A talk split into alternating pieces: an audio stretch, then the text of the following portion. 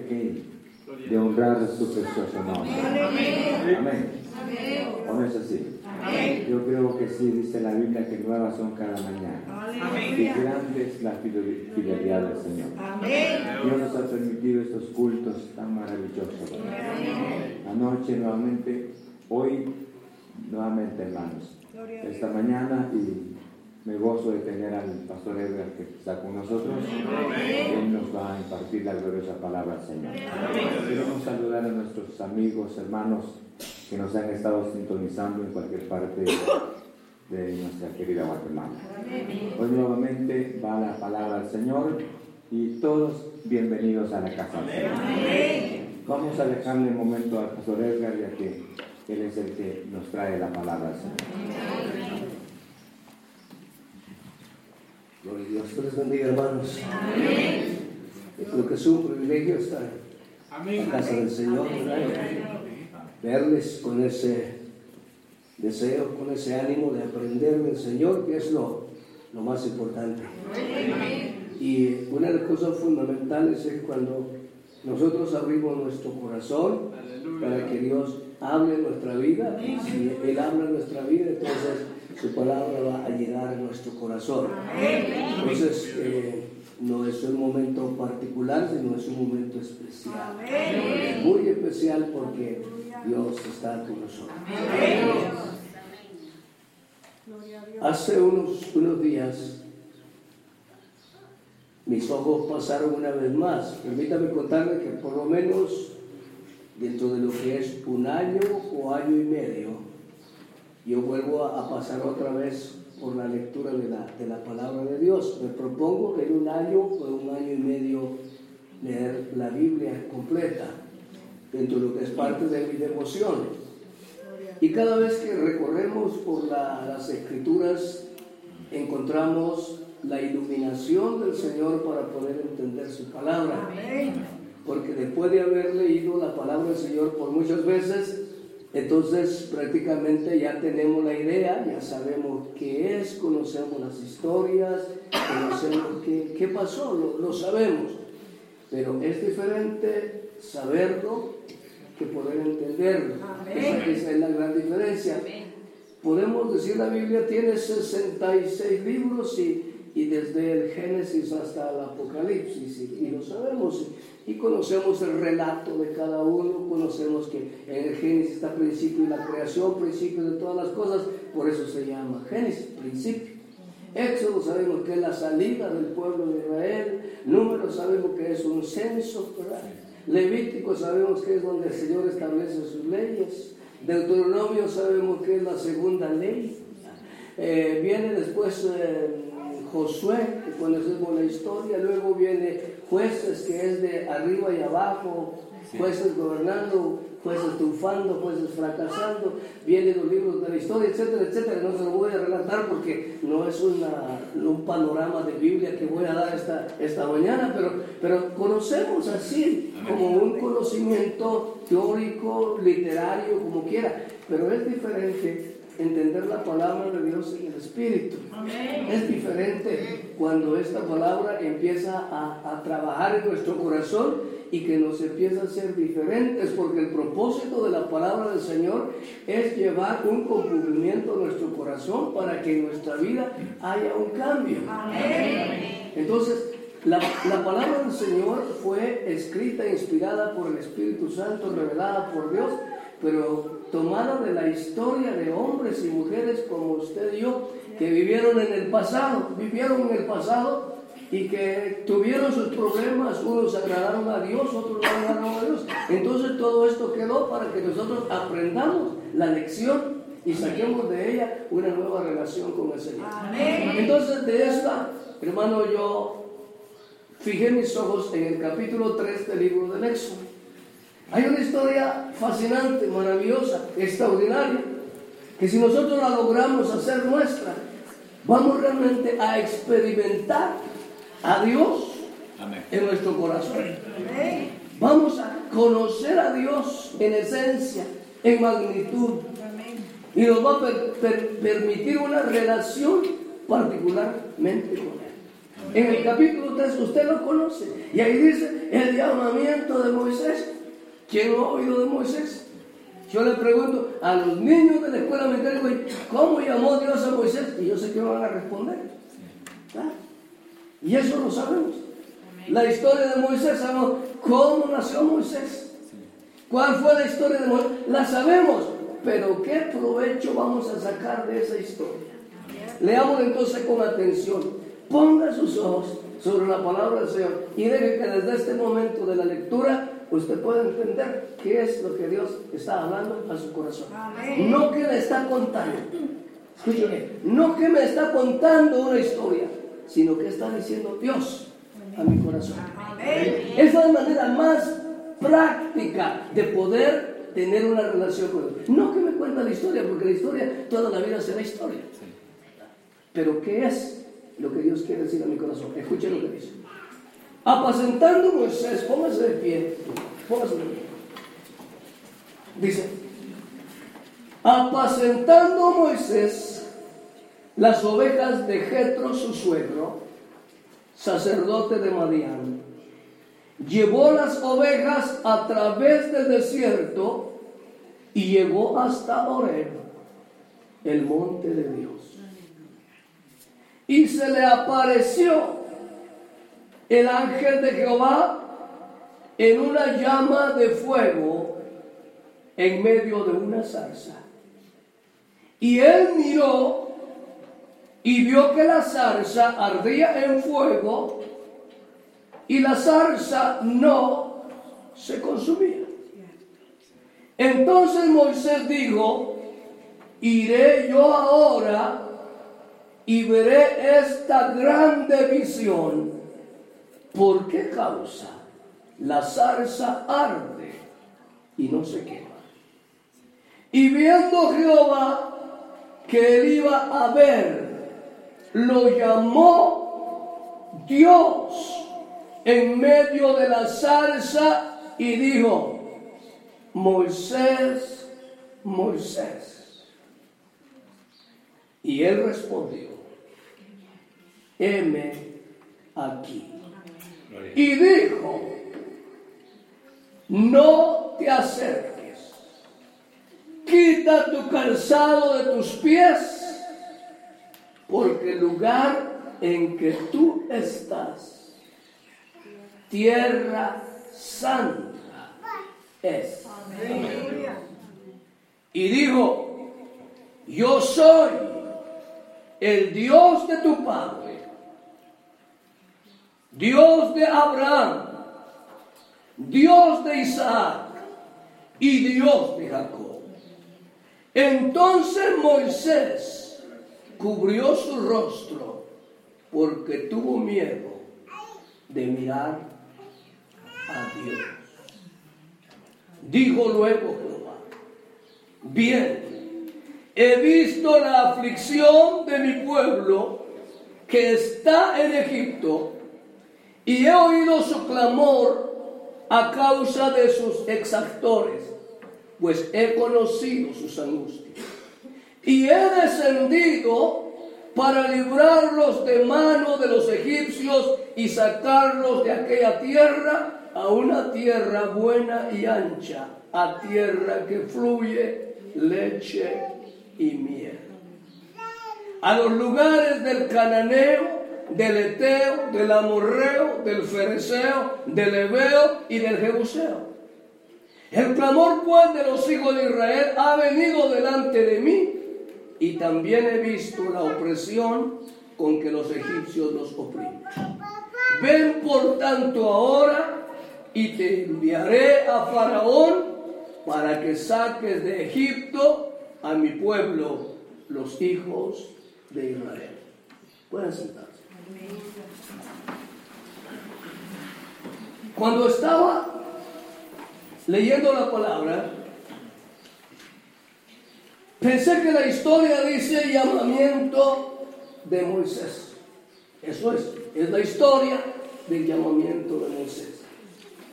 Pero el Señor puso en mi corazón poner a esta predicación el tema atraído por el fuego de Dios. Atraído por el fuego de Dios. Leyendo, hermano, la historia, encontré por lo menos cinco enseñanzas fundamentales, pero déjeme contarle la importancia de la zarza. Moisés, usted sabe que su trabajo, después que salió huyendo del palacio del faraón y yendo para Egipto, usted sabe que llegó a Madián, allá se casó, su suegro era un empresario, tenía ovejas, empezó a trabajar con él y su trabajo era pastorear las ovejas. Cada día salía con sus ovejas a buscar donde habían pastos. Y cada día en el desierto él miraba que zarzas ardían y zarzas se apagaban. Porque sencillamente hay un fenómeno físico en el desierto. Por el calor tan fuerte, por los rayos ultravioleta, se, de repente hay fuego y se acaba. Y como las zarzas en la época de absoluta sequedad, pues es sencillamente una maleza. Y por eso cada vez él miraba salsas que ardían y salsas que se apagaban. Y era natural para él mirar esas salsas. Y yo dije, es tan natural porque, por ejemplo, nosotros en la época del verano en California y esta época del otoño, cuando las hojas empiezan a caer, allá se producen incendios increíbles. Algunas veces por los fuertes vientos, las, ah, los cables eléctricos tiran chispas y se empiezan fuego, fuego aquí, fuego allá, fuego allá. Nadie está prendiendo fuego a nadie, sino el fuego está ardiendo y arde. Y los bomberos están apagando y apagando y apagando fuego. Moisés había visto muchas veces ese fenómeno. Y como Moisés es un hombre inteligente, ese día él miró que una zarza empezó a arder, a arder y a arder y la salsa no se consumía. Y Moisés dijo, este no es un fenómeno común y corriente. Voy a ir a ver cuál es el misterio, cuál es la razón, por qué la salsa no se quema. como le decía al principio, él había visto salsas quemarse, arder y apagarse. Pero esta ardía, ardía y ardía hasta que tomó la decisión y dijo, voy a ir a investigar por qué esa salsa arde y no se quema. Y leímos ya que cuando él llegó para experimentar el misterio, de pronto le ponen una parada. Un stop, de momento, no te acerques, porque estás pisando un lugar escucha esto. Moisés nunca había oído esa voz. Moisés conocía la historia de su pequeño pueblo naciente. Moisés sabía de la existencia de Abraham, de Isaac y de Jacob y de José, sin duda. Sabía, porque por medio de José ellos habían llegado a Egipto. Y no olvide que Moisés había sido criado en el seno familiar. Y la madre era la encargada de los israelitas de enseñarle los rudimentos a los hijos hasta tener cierta edad. Y la historia de ellos era la historia cómo comenzó su pueblo. Y quién era el Dios que había llamado a Abraham. Pero Moisés conocía la historia. Pero Moisés no sabía quién era Dios. Podemos conocer la historia, pero no sabemos quién es Dios. Pero voy a tocar eso más adelante. Pero solo para que vea usted esa realidad y empiece usted a procesarlo en su mente. Entonces Dios tenía preparado algo para Moisés y la única manera de atraerlo y que Moisés permaneciera fiel para siempre era atraerlo, no por una zarza que ardía y se apagaba, sino por una zarza que no se apagaba porque era el fuego de Dios. Y de ahí empecé a sacar una serie de conclusiones. ¿Cuál es la zarza que te atrajo? Y de ahí depende la realidad de nuestra vida cristiana. Si me trajo una emoción, si me trajo una ilusión, ¿por qué razón yo estoy en un lugar donde estoy? ¿Qué es lo que me trajo? Si me trajo una situación puramente emocional de mi vida, tarde o temprano esa emoción se va a acabar. Se va a acabar. Porque una emoción atrajo mi vida. Pero cuando nosotros somos atraídos por Dios hacia Él, entonces vamos a tener la convicción que tuvo el apóstol Pablo. Nada ni nadie me podrán separar del amor de Dios que es en Cristo Jesús, Señor nuestro. ¿Por qué? Porque fuiste atraído por Dios. No fuiste atraído. No, es que mi papá me llevó y si no estoy ahí, ¿qué va a decir mi papá? Tarde o temprano esa llama se va a apagar cuando tú tomes tus propias decisiones. Amén. Cuando tú tomes la decisión de tu vida, esa salsa se va a apagar porque te están imponiendo algo que no es tu corazón. Amén. Por eso Moisés, hermano, aunque era un judío y tenía historia, no conocía quién era Dios. Amén. Y ahora Dios lo está atrayendo hacia Él. Y lo atrae por el fuego de su gloria.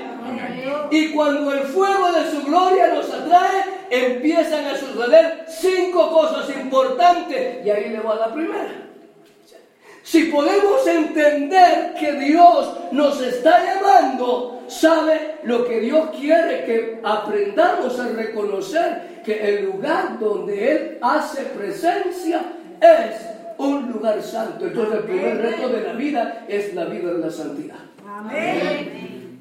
La vida de santidad sin la cual nadie verá a Dios. Amén. No es vida de iglesia llámese como se llame, sea donde sea, canten lo que canten, no importa. Lo que a Dios le importa es una vida de santidad, porque antes que Moisés entrara al lugar donde la salsa ardía, el reto de Dios fue, quita la sandalia de tu pie, porque el lugar donde estás es santo. Amén. Sí, sí, qué tremendo.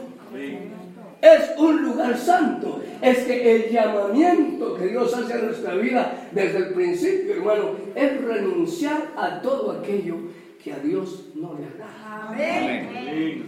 Y ahí es donde viene el primer reto personal. ¿Qué quiso decir Dios cuando dijo, quita la sandalia de tu pie? Es decir, que cada uno de nosotros, escúcheme bien, cada uno de nosotros sabemos que es lo que hay en nuestra vida que no le agrada a Dios. El predicador nunca podrá señalarlo y decirle, tú haces esto, tú haces aquello, eso debe dejarlo, eso no me interesa a mí. Lo más importante es que usted sepa, que usted esté consciente que es lo que no le agrada a Dios. Porque esto, hermano, de encontrarnos con Dios, esto es una relación personal. Es, Dios sí sabe qué es lo que no, le agrada a Él. Yo no sé qué es lo que a usted, lo, que de usted no le agrada a Dios, ni usted sabe de mí que no le agrada a Dios. Entonces cada uno tiene que ser consciente. Si yo quiero realmente entrar al fuego de Dios y tener el conocimiento de Dios en mi vida, debo tomar la actitud que tomó Moisés quita la sandalia de tu pie. Para Moisés era una sandalia porque físicamente estaba pisando un lugar donde estaba Dios. Amén. Ahora yo le digo una cosa. ¿Cuánto creen que aquí está Dios? Amén. ¿Por qué creemos que está Dios aquí? Cristo dijo, de dos o tres se reúnen en mi nombre. Yo estoy ahí Entonces, este no es un salón para reunirnos. Este es un lugar santo. ¿Sí me entiende? No un lugar santo por una realidad, porque cuando usted se va, este llega a ser un edificio, solamente es un edificio. Pero cuando estamos los hijos de Dios, Él está en medio de nosotros, entonces el lugar es un lugar santo. Y cuando estamos en un lugar santo, más allá del respeto que debemos tener como humanos, debemos presentar la reverencia porque Dios está aquí. Usted no lo veo en ningún lado, no, porque Dios es espíritu. Y los que le adoran deben adorarle en espíritu y en verdad. Dios es espíritu, pero Dios es real, Dios es verdadero. Entonces, cuando estamos en la casa de Dios, estamos en un lugar de santidad. Y fíjense, hermanos, que la responsabilidad de nosotros es mucho más fuerte de la responsabilidad que tenía Moisés. Moisés no sabía que estaba en un lugar santo. Amén. Y nosotros sí sabemos que estamos en un lugar santo. Y nosotros sabemos, pensamos, ah, la iglesia es el lugar para reunirnos. No es solamente para reunirnos, hermano. La Biblia dice, el Señor está en su casa, calle delante de él toda la tierra. Amén. Entonces, el primer reto que Dios hace es poner la convicción en nuestra vida al reto de cómo es la realidad de nuestra vida. El reto a la santidad, el reto a renunciar, el reto a dejar todo aquello que nosotros sabemos en nuestra vida que no le agrada a Dios. Amén. Échese una miradita en el corazón. Amén. Reflexione en su pensamiento y ¿qué es lo que de mí no le agrada a Dios? Amén. Y si no le agrada a Dios, imagínense, si Moisés no hubiera tomado la actitud de quitar las sandalias de sus pies, la historia fuera diferente. La zarza le dijo, quita la sandalia, y él dijo, me voy, punto. Igual como le pasó a aquel joven rico, que fue atraído por la gracia de Cristo, y llegó y le dijo, Señor, ¿qué debo hacer para heredar la vida eterna? Y él le dijo, los mandamientos sabes, guardas. Y él dijo, ¿cuál es, Señor? Este, este, este y este. Decir todos los mandamientos. Y dijo el joven, Señor, esto lo he guardado desde mi juventud. Y el Señor dijo, pero una cosa te hace falta. Porque cada día el hombre es imperfecto delante de Dios. Amén. Cada día algo me hace falta. ¿Por qué? Porque Dios es perfecto. Y yo soy imperfecto. Porque Dios es santo. Y yo estoy en el proceso de la santidad. Entonces, cada vez que yo me acerco a Dios, sé que hay algo que me falta. Y mi mente, mi corazón y mi espíritu y la presencia de Dios me dirán que es lo que hay en mi vida que no le agrada a Dios. Amén. Y eso todos lo sabemos. Eso todo lo entendemos. Cuando usted y yo cometemos en la vida algo que no le agrada a Dios, si usted es un hijo de Dios, su corazón le va a decir que no está bueno. El mismo corazón nos redarguye, el mismo corazón nos dice, no está bueno, no está bueno, no está bueno. Y uno neciamente lo sigue haciendo. Le está pasando la de este joven que dijo, bueno, entonces dice que se fue, tenía mucho, dijo, me voy, conmigo no a esto, A lo mejor es el mismo el que el Señor le dijo, ¿sabes qué? Tú que dices, gózate, te come, reposa, y no sabes que esta noche vienen a pedir tu alma y lo que tienes para quién será. Entonces, nos vamos con nuestra misma obsesión en la vida, nos vamos con esa misma realidad en la vida y no tenemos la oportunidad de tomar acción.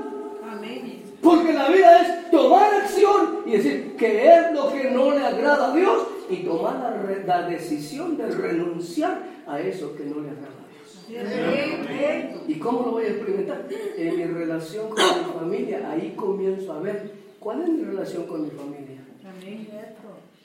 ¿Qué cosas hago yo que siento que ofendo a los demás?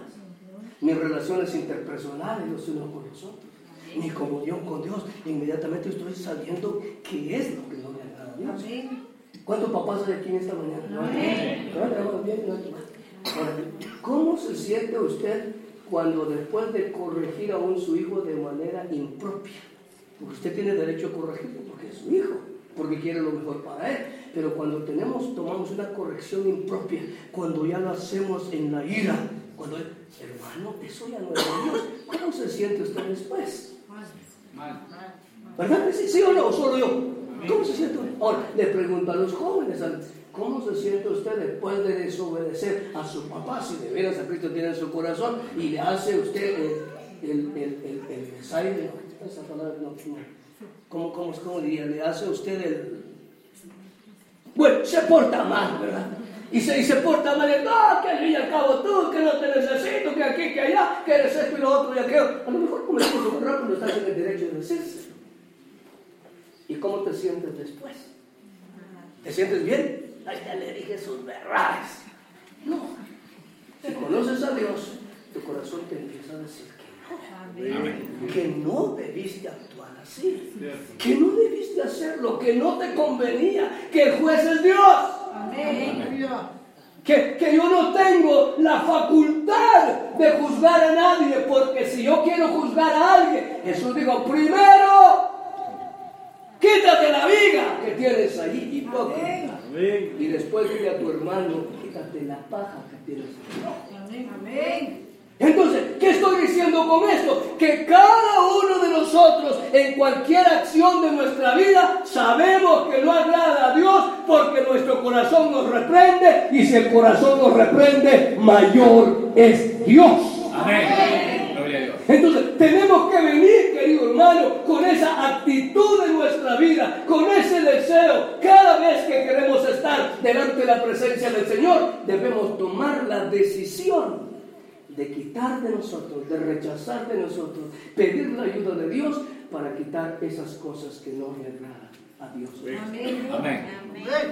Amén. ¿Qué tal si le hablo de su trabajo? ¿Qué tal si le hablo de la escuela? ¿Cuáles son las cosas que no le agradan a Dios? Lo que no honra a Dios en mi vida, quítatelo. Si quieres estar en el fuego de Dios, tenemos que aprender a renunciar a lo que no le agrada a Dios. Y usted sabe que es lo que en su vida hay y que no le agrada a Dios. Segunda enseñanza que encontré acá, que cuando entras al fuego de Dios, es cuando conoces realmente a Dios.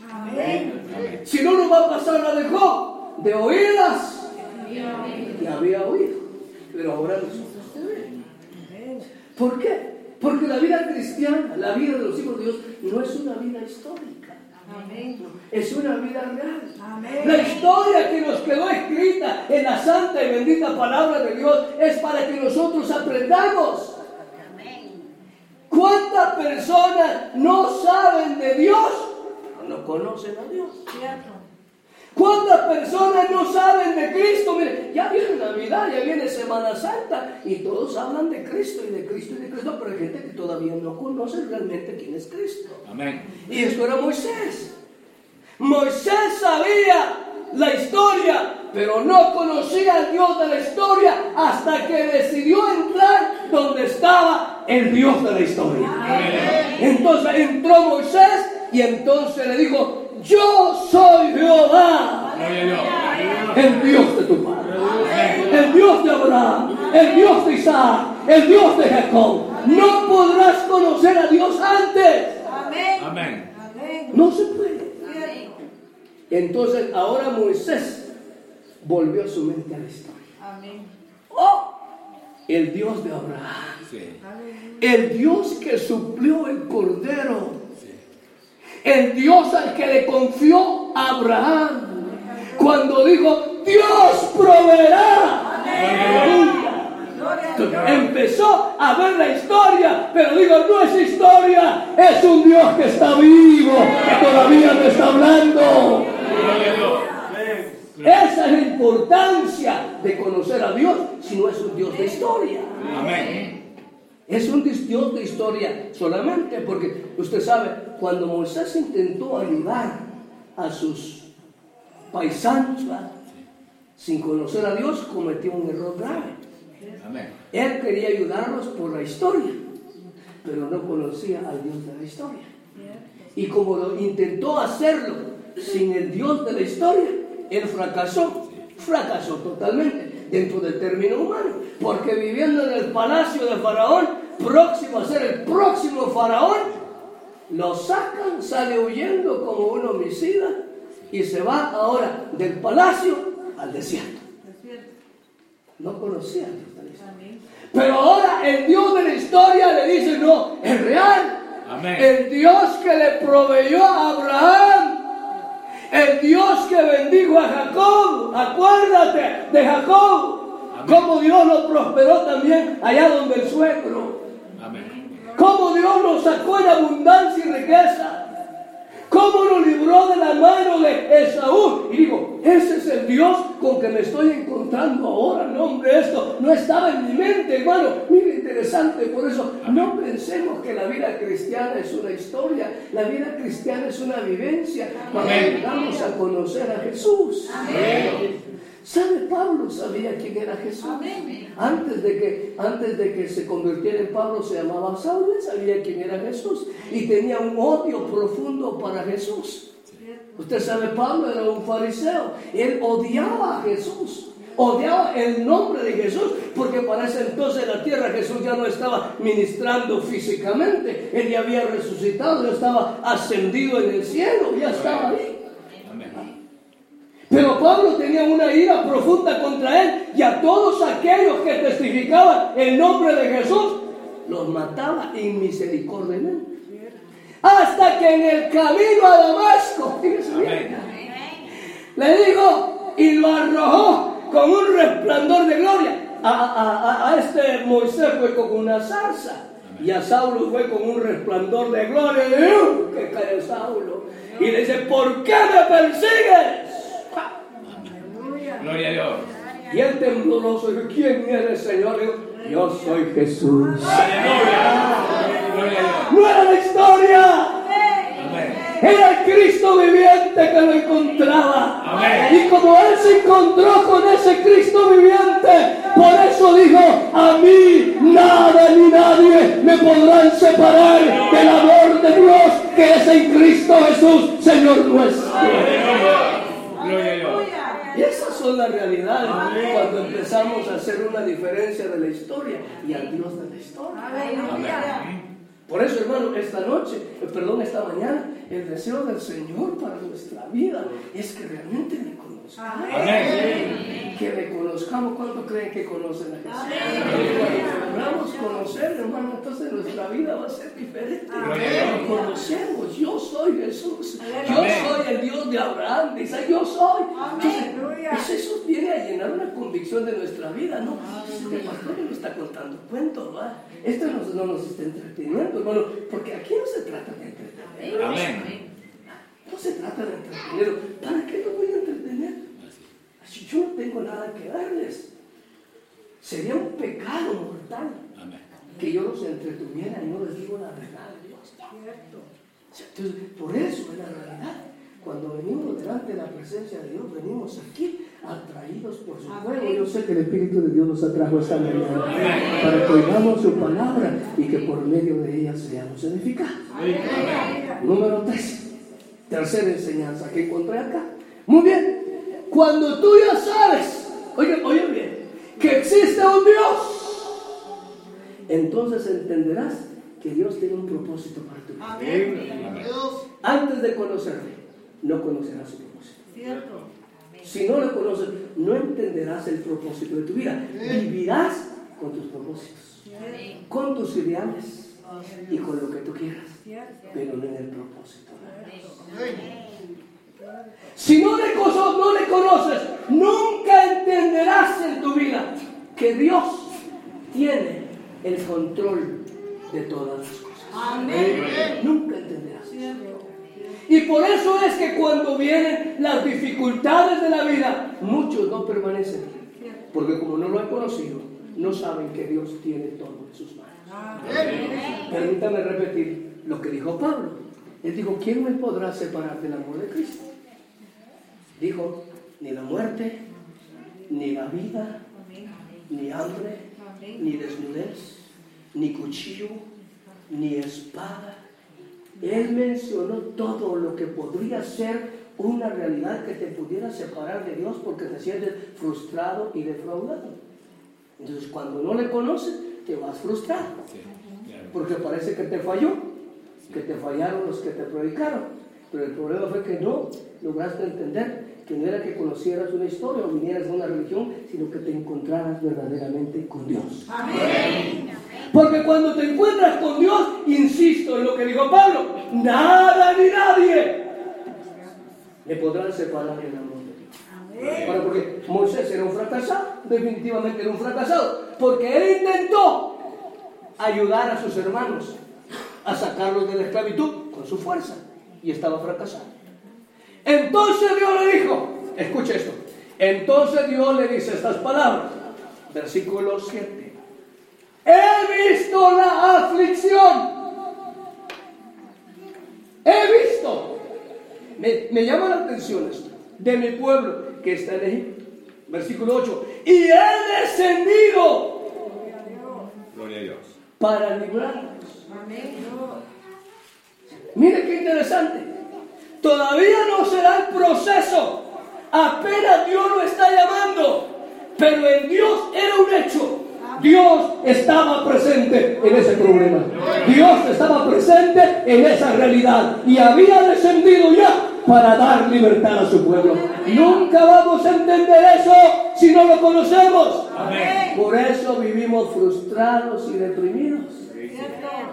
Porque todavía no conocemos que en las manos de Dios estamos y que Él tiene un propósito de Dios para nuestra vida. Y que después de los momentos críticos que pasamos en la vida, Él dijo, y he descendido para sacarlos de esta tierra y llevarlos a una tierra buena y ancha, la tierra que fluye leche y miel.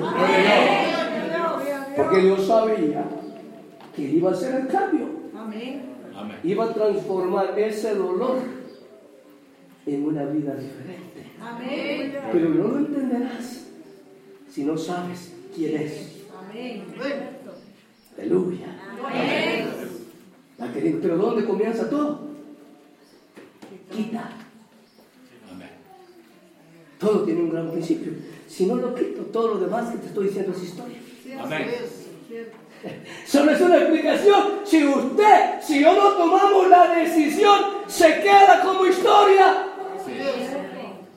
Pero el propósito de Dios es que nosotros tengamos una vivencia, una relación personal. Porque quieres cambiar nuestra vida. Hermano, ¿por qué nosotros sucumbimos ante la frustración, ante el dolor, ante la necesidad, cuando nosotros tenemos a un Dios todopoderoso? Cuando tenemos a un Dios que existe, a un Dios que es real, a un Dios poderoso, a un Dios grande, a un Dios eterno. ¿Por qué queremos resolver nosotros mismos nuestros problemas cuando Dios dijo, yo estoy, he tomado el control y he venido a darte tu libertad? Porque cada realidad que viene y nos cautiva no nos permite desarrollarnos y entrarnos a la tierra que fluye leche y miel. Puede estar en la iglesia pero sin esperanza. Amén. Puede estar en la iglesia pero sin fe. ¿Qué sentido tiene? No tiene sentido, hermano. Pero mire, este Moisés ahí está, encontrándose con algo que no sabía. Ahora, escuche esto.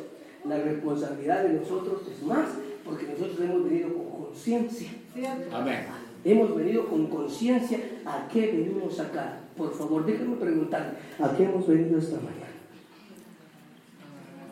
Adorar a Dios. Uno, dos, a oír su palabra. Usted sabe que aquí se va a encontrar con la palabra de Dios. Moisés no estaba haciendo eso.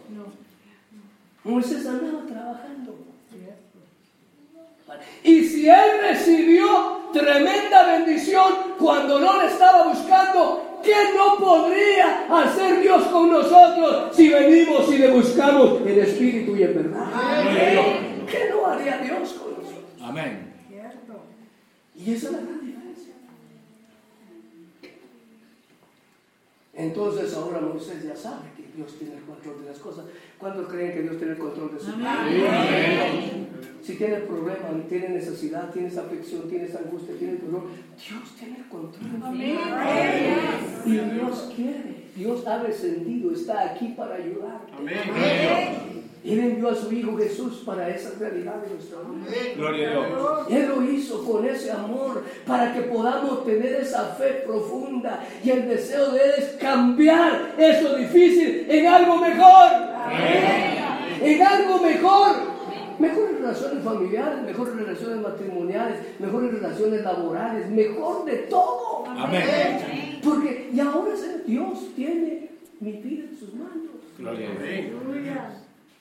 Hermano, cuando la cosecha no es buena, Dios, estoy en tus manos. Al cabo me vas a sacar y me vas a poder a la tierra que fui de leche y miel. Cuando por X realidad me quitan el trabajo, Señor, yo sé que tú tienes algo mejor porque estás confiando en Él. Amén. Pero si no estás confiando en Él, se te derrumba el mundo. ¿Y ahora qué hago? ¿A dónde voy? Como si fuera la única empresa que existe en el mundo. Pero como no estamos confiando en Dios, el mundo se nos, se nos termina. Porque no podemos entender esta fe en Dios.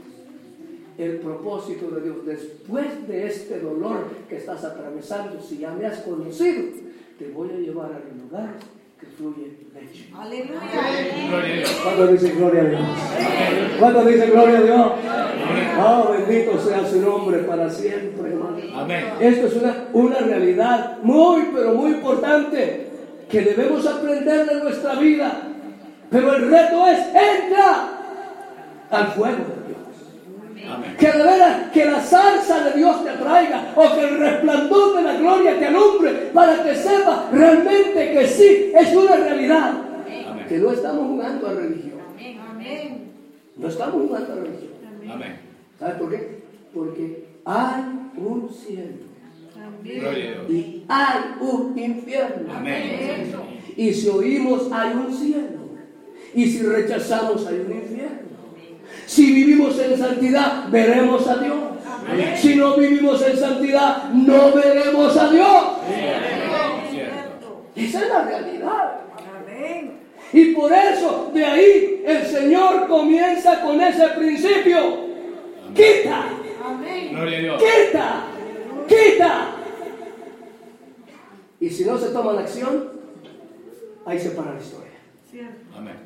Pero lo último, para terminar, quiero, quiero ser buena gente con ustedes y buena gente conmigo porque hay que aplicar la tarde todavía. El número 5. Cuando tú entras al fuego de Dios, es cuando tú vas a saber que eres útil en las manos de Dios. Diga, yo soy útil en las manos de Dios. Diga, soy útil de Dios. Entonces, la siguiente expresión del Señor es, ven ahora al faraón y saca a mi pueblo de la tierra. Gloria a Dios. Sí, porque, porque Dios no les envió, hermano, que estar acá en el cuento es bonito. ¿Cuánto creen que es bonito? Amén. Bonito, bonito, bonito. ¿Quién no quisiera estar acá? Yo quiero estar. Lo dijo una vez Pedro, Juan y Jacob. El Señor, vamos a construir aquí en ramadas para quedarnos viéndote a ti, a Moisés, a Elías y, a ti ahí en esta transfiguración. Qué, bonito en la casa de Dios, vamos a cantar, estar acá un rato, mirarnos. Eso es lindo y yo los felicito. Dígale al hermano que da la mano, te felicito, te felicito. Te felicito porque decidiste venir a la casa de Dios. Gloria a Dios, usted puede haberse quedado otro un ratito más, claro, en cama, o hacer cualquier cosa, pero yo le felicito porque, porque su corazón se lo dicta. Y si su corazón se lo dicta es porque fue atraído por el fuego de Dios. Acá no venimos por casualidades. Amén. No hay casualidades, créanme, en Dios no hay casualidad, en Dios hay propósito. Y si estamos esta mañana acá es porque era el propósito de Dios, que oigamos su palabra y que su palabra produzca un cambio en nuestra vida. Porque el cambio no lo producimos nosotros. Nosotros solo damos la palabra. Usted vive como usted se le da su gana, como usted quiera. Pero el venir es porque usted tiene deseo que la palabra de Dios le hable, le enseñe, adelante. Entonces, ¿qué quiero decir con esto último, hermano? Cuando llegas a entrar al fuego de Dios, va a surgir en tu corazón el deseo de servirle. Yo no sé cómo, no sé cómo, pero vas a desear servirle. Gloria a Dios. Y yo los felicito. otra vez le felicito la manera como se mueven, cómo se esmeran, cómo están ahí, cómo organizaron la campaña. Dios los bendiga. Aleluya. Esto no se hace si Dios no ha entrado en nuestro corazón. Esto no se hace. Amén. Y por eso quiero animar, háganlo con alegría, con gozo, con devoción. Van a haber dificultades, muchas, muchas.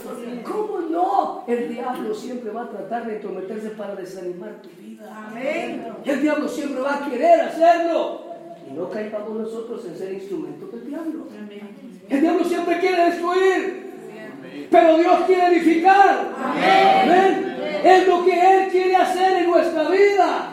Y entonces el Señor empieza a poner el deseo en nuestro corazón. Y yo quiero animarlo, que nada te desanime servirle a Dios. Porque si estás de tu fuego, Él te ha llamado. Tal vez no un pastor, tal vez no un evangelista, tal vez no sé, pero tú puedes en cualquier lugar, dijo el apóstol Pedro, anunciar las virtudes de aquel que nos sacó de las tinieblas y nos trajo a su luz admirable. A lo mejor no tengamos muchas palabras, pero si presentas una conducta recta, la gente sabrá que tú andas con Jesús. La gente mirará. Cuando Pedro se escondió un poquito cuando Cristo estaba en sus días de pasión, cuando ya estaba en el palacio de Pilato, Pedro se coló ahí, entró y se hacía el desentendido como que no yo lo entiendo, no es que era cobarde, lo entiendo. Pues bien, estaban matando al Señor, mucho menos a él. Y dijeron, "Ah, tú andabas con él, ¿verdad? No lo conozco. Y se acercó otra vez, ¿tú andabas con él? "Ay, Ni lo conozco. Y uno que no, no, no, no, no, no conoce que eres Galileo, Amén. Que hablas como él. Aleluya. El, el cristiano a veces no necesita palabras, Amén. necesita conocerse como hijo. Aleluya. Amén, como un hijo de Dios. Hermano, porque para comportarnos bien, pues actúas aquí en la iglesia, que está fácil, hermano. ¿Qué diría usted que que yo voy a empezar a comportar mal aquí adentro? No, no se puede. Pero nuestra luz debe alumbrar a todos los hombres. Vosotros sois la luz del mundo. Amén. Vosotros sois la sal de la tierra. Vosotros sois. Sin palabras. La gente debe saber que conoces a Jesús. Y que eres. Amén. ¿Cuándo dicen amén? Eso es el proceso de la santidad. Te has quitado la sandalia, estás haciendo la voluntad de Dios, quitando de tu vida lo que no le agrada y agradando a Dios. Pero hoy, tomando tu responsabilidad, Dios me llamó con un propósito. Amén. Ahora no es fácil, va, porque de ahí comienza Moisés. Ay, Señor, no me van a creer. Claro que te van a creer. Señor, y si me preguntan quién te envió, ¿qué les digo? Tú les dirás, el yo soy me envió. Pero él no sabe quién es el yo soy, Señor. Vaya pues, ¿qué tienes en tu mano? Una vara. ¡Tírala! No, y se convierte, hermano, en una anaconda. Y, y dice que era grande, hermano, si hubiera sido así, lombrecitando y se la matan. Es hombre del desierto, pues. Es hombre del desierto. Se convierte en una tremenda serpiente. Y, y- y Moisés corría porque la serpiente lo atacaba. Digo, agárralo de la cola. Y él. Y se convirtió en los demás. Amén. Esa es una señal. Y después, ay, Señor, yo creo que lo van a creer. ¿Por qué? No es fácil servir a Dios, pero es posible. ¿Cuánto dicen amén? No es fácil, pero es posible. Ahora, pues mete tu mano debajo de tu costado. Ya la metió. Sácala ahora. Mano de brazo. ¿Qué pasó? Métela otra vez. Ahora saca. Otra vez vuelta. Y de ay, Señor. Todo está bueno. A lo mejor ya me creen. Pero te voy a decir la verdad, Señor. No sé hablar. Soy. Digo, no está bien, no está bien, de cualquier manera. Y por ahí venía an- entrando su hermano Aarón. ¿Sabe qué? Ahí viene tu hermano, ese sabe hablar. O hables o no hables, de que vas a Faraón, vas. Porque desde el momento que entraste a mi fuego, yo te he escogido para que saques a mi pueblo de la tierra de Egipto y lo lleves a la libertad. Digo, digo, es así, pues, ni modo. Se da cuenta, hermano, cuando entramos al fuego de Dios. Amén. Cuando entramos al fuego cosas grandes suceden. Gloria a Dios. No somos simples humanos sentados en una banca, somos siervos de Dios. Gloria. Repita conmigo, yo soy un siervo de Dios, hermano, yo soy una sierva de Dios. Dios me trajo con propósito. No, hermano, créame, no es de venirnos a aceptar solamente. Está bueno, porque dice la Biblia en el Salmo 133, mirad cuán bueno y cuán delicioso es habitar los hermanos juntos en armonía. ¿Sabe? A mí me da mucho gusto de verlos, dice. Amén. De los miro sonriendo. Y aunque se duerma, se mira lindo. Pero, pero es un gusto, es armonía, es fraternidad, es convivio, porque la Biblia dice, porque es ahí donde Jehová envía bendición y vida eterna, pero eso es solo una parte de nuestra vida, Amén. solo una parte de nuestra vida. Tenemos que servir. Aleluya. Pero ¿cómo va a comenzar? Cuando entramos a la salsa. Nada de lo que dije después de quitar la sandalia va a funcionar si primero no le quitamos lo que a Dios le. Entonces mi pregunta esta mañana es, ¿cómo está tu vida delante de Dios? No me la digas, solo pregúntate a ti mismo. Amén. ¿Cómo es tu relación con Dios? ¿Te esfuerzas cada día por agradar a Dios? ¿Y te duele el corazón cuando no le agradas? Amén. Porque te está hablando. Amén. Amén. Estoy explicando, hermano, levante su mano si estoy explicando. Levante su mano. Decía, cuando yo estudiaba, decía el profesor, dice que el silencio dice mucho. ¿Lo aprendieron todo? ¿O no me entendieron nada? Pero yo pienso que, que sí entendieron. Yo creo, hermano, que esta es una noche, una mañana por, por- preciosa. ¿Sabe? Este mensaje Dios me pidió que lo predicara. No, lo, no, lo, no sentí predicarlo en la campaña, porque esto es un mensaje más directo para usted. Amén. Amén. Pero este he venido predicando en todo lugar donde ido. Esta es la palabra que Dios me dio. Porque el pueblo necesita volver a la santidad. Gloria a Dios. El pueblo necesita acercarse a buscar a Dios en espíritu y en verdad. Amén. Amén. Jesús le dijo a la mujer samaritana, la mujer samaritana, la hora viene y ahora es. Cuando los verdaderos adoradores adorarán a Dios en espíritu y en verdad. Y cuando esto empieza a funcionar en mi vida, hermano, en nuestra vida, perdón, nuestra vida empieza a ser diferente. Amén. Nuestra vida empieza a ser distinta. Nuestra vida empieza a ser única. Amén. Y sabe, y desde ese momento la vida de Moisés fue diferente. Que dice la palabra, no hubo hombre más malo Aleluya. que Moisés. Gloria a Dios. El único que le superó fue Jesús, ser el Hijo de Dios. Pero Moisés sigue y seguirá siendo la figura del pueblo de Israel. ¿Por qué? Porque se encontró con él en la zarza. No porque mató a un egipcio, no. Porque se encontró con Dios en la zarza y ese Dios lo hizo diferente. Y en todo su camino ese Dios estaba con él. Caminó y fue a hablarle al faraón y le demostró las maravillas de Dios. Y el faraón se rindió y el pueblo salió. El mar se puso enfrente y el mar se abrió. Las inclemencias vinieron en el camino y Dios las solventó. Su nube visible caminaba con ellos en el día. Y la columna de fuego caminaba con ellos en la noche.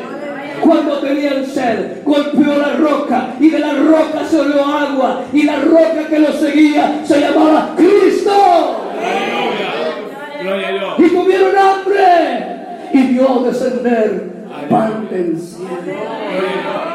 Porque cuando te encuentras con Dios, la vida es diferente. Amén. La vida es diferente, pero todo comienza contigo. Contigo. Porque de Dios todo está hecho. Amén. Todo está ahí. ¿Quieres que sea historia o quieres que sea realidad? Tú decides. Realidad. Amén. Esa es la realidad de la palabra. Aleluya. Ese es el reto que el Señor tiene para nuestras vidas esta mañana. Por favor. Lo demás, te digo, será bendición si tomas la primera decisión. ¿Cómo está tu vida delante de Dios? Aleluya. Cierra tus ojitos. Gracias. ¿Cómo está tu vida? ¿Quieres esta mañana acceder a quitar la sandalia de tu pie y encontrarte con el Dios vivo? Gracias, No sé si todo lo que estamos acá ya conocemos a Cristo. Pero si alguien no le conoce, yo le digo, esta salsa te está llamando. Gracias. Te está atrayendo. Y lo único que tienes que hacer es arrepentirte de corazón. Gracias. Y decirle, Señor, rindo a ti toda esta realidad de mi vida. Y me acerco a buscar tu rostro hermoso. ¿Habrá esta mañana alguien que quiera recibir a Jesús? Oh querido hermano, aunque toda la noche hemos estado ministrando, no sé si de los que están aquí, algunos han pasado al altar, pero si quiero que crees que hay algo en tu vida, yo te digo que vengas acá adelante y dile, Señor, yo quiero renunciar hoy a todo lo que yo sé que no te agrada. Sabes, esta mañana no es una mañana de gente que no ha conocido nunca al Señor, pero de creyentes que saben cuál es su realidad de creyentes que entienden cuál es su realidad delante de Dios. Oh Señor, qué bueno eres. Ustedes saben, hermano, yo no sé nada. A mí solo Dios puso la palabra en mi corazón. Ustedes saben, este es el tiempo de Dios para con usted. Este es el tiempo de Dios para con nosotros.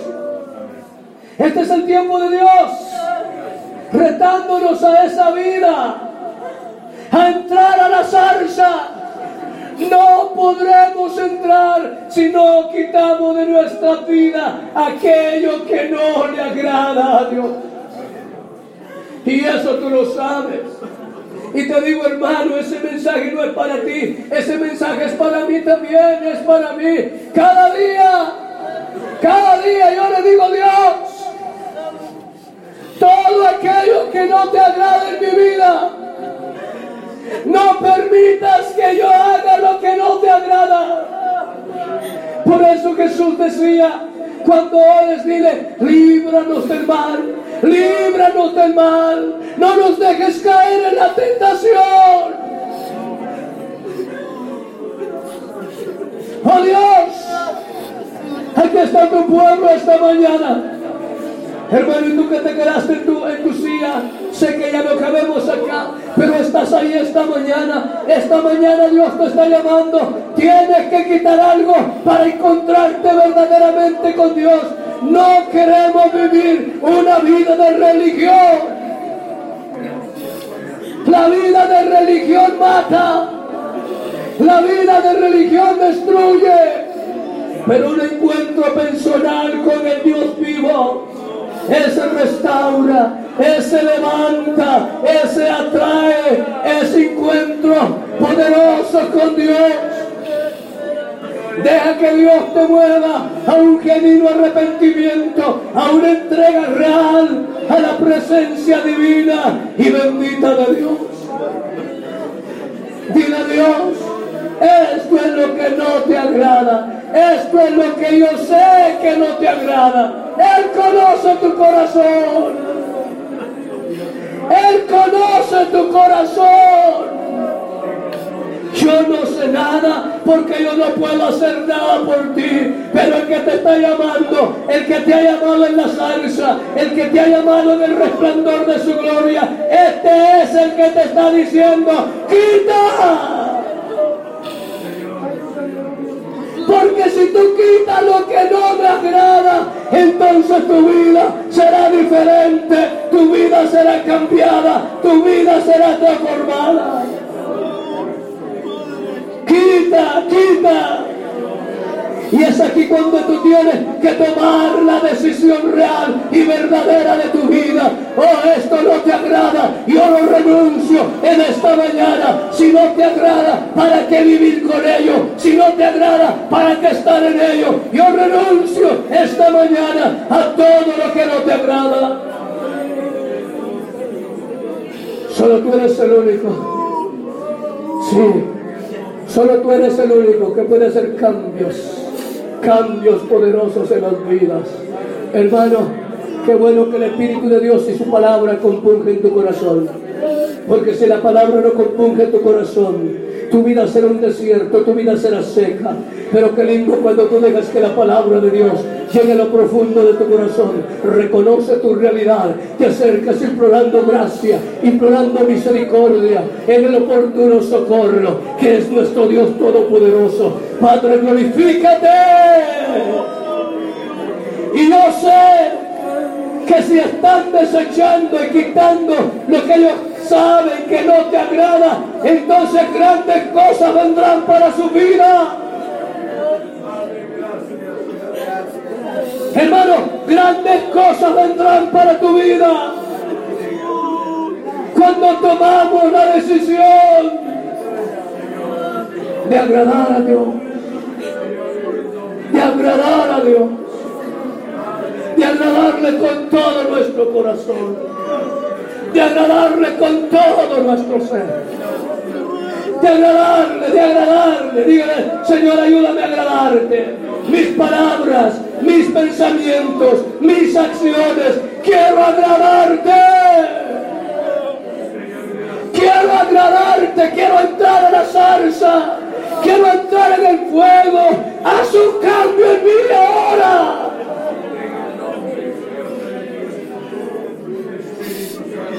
Yo me rindo a ti. Dile, yo me rindo a ti, yo me rindo a ti, yo me rindo a ti, yo me rindo a ti. Aquí estoy, poniendo todo a tus pies, dejando todo en tus pies, Señor. Haz cambios en nuestra vida. Haz cambios, haz cambios. Hermano, los cambios sucederán cuando tú decides, esto no le agrada a Dios. Y cada momento que caminas y ves, eres tentado y eres atraído, di, esto no le agrada a Dios. Esto ya me lo dijo en la zarza. Gloria a Dios. Bendito sea su nombre. Aleluya. Aleluya. Aleluya. Habla con tu Dios, hermano. Él es clemente y misericordioso. Lento para la ira. Grande en misericordia. Se acuerda de que tú y yo somos polvo. Se acuerda de que somos polvo.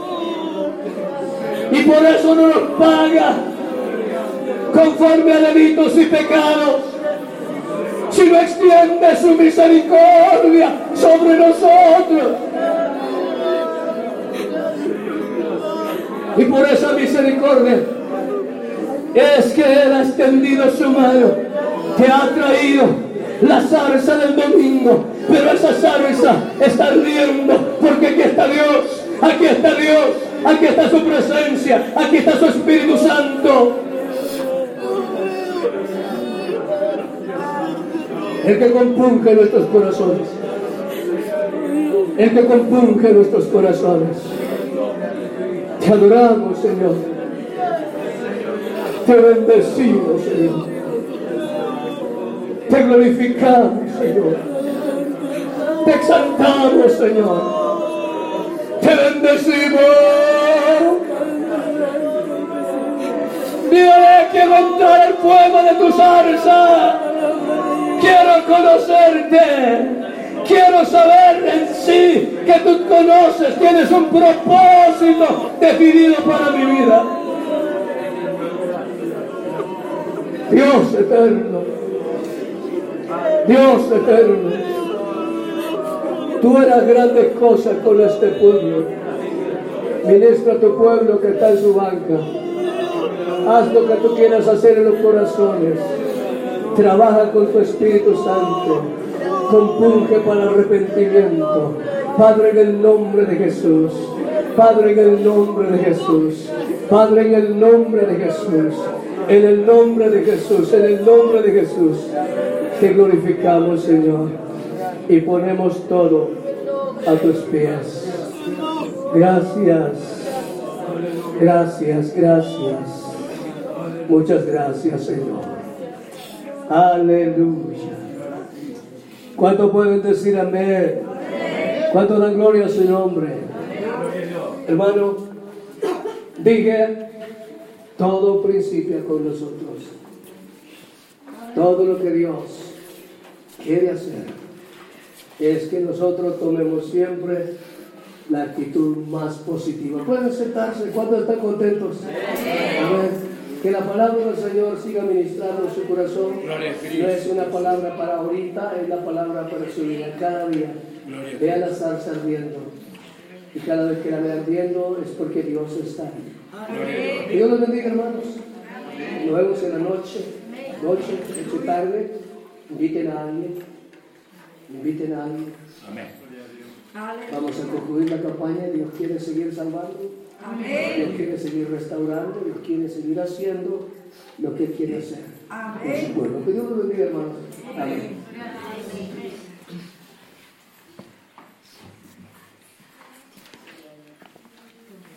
Gracias a Dios por su santa palabra. Amén.